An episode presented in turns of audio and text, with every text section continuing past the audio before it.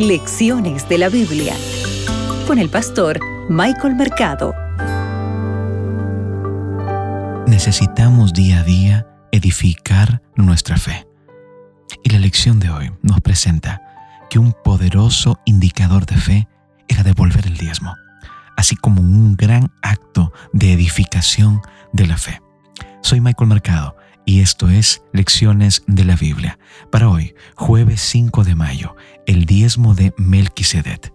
Abre tu Biblia que juntos escucharemos la voz de Dios. Hoy meditaremos en Génesis el capítulo 14, eh, el versículo 18. Mira lo que dice el texto bíblico.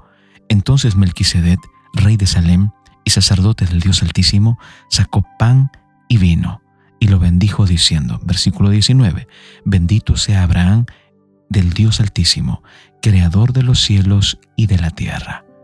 El versículo 20 dice lo siguiente, y bendito sea el Dios Altísimo, que entregó a tus enemigos en tus manos, y le dio a Abraham los diezmos de todo. Melquisedec proviene de la ciudad de Salem, que significa paz, un mensaje apropiado después de la agitada guerra que aconteció, ¿verdad? Melquisedec aparece después de la reversión de la violencia y el mal, representados por los otros reyes cananeos. Este pasaje también contiene la primera referencia bíblica a la palabra sacerdote. Recuerda que la asociación de Melquisedec con el Dios Altísimo, a quien Abraham considera su Dios, indica claramente que Abraham lo veía como sacerdote de Dios, a quien él servía.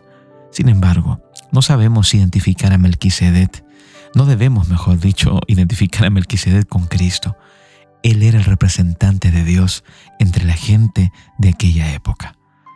Sin duda, Melquisedec oficia como sacerdote porque sirve pan y vino. Esta era una asociación que a menudo implica el uso de jugo de uva recién prensado, que vuelve a aparecer en el contexto de la entrega de los diezmos. Pero recuerda, el texto bíblico dice, Abraham le dio los diezmos de todo. ¿Por qué hizo esto? Hizo esto como respuesta a Dios el Creador, el poseedor de los cielos y de la tierra. Este título alude a la introducción de la historia de la creación, donde la expresión los cielos y la tierra significa totalidad o todo. Recuerda, Dios es el poseedor de los cielos y la tierra. Todo lo que tú tienes es gracias a a Él. Todo lo que tú posees es gracias a Dios. ¿Por qué no entregarle a Dios tu vida? ¿Por qué no entregarle a Dios tu tiempo? ¿Por qué no devolverle a Dios lo que le pertenece? Que Dios te bendiga. Acabas de escuchar Lecciones de la Biblia con el pastor Michael Mercado.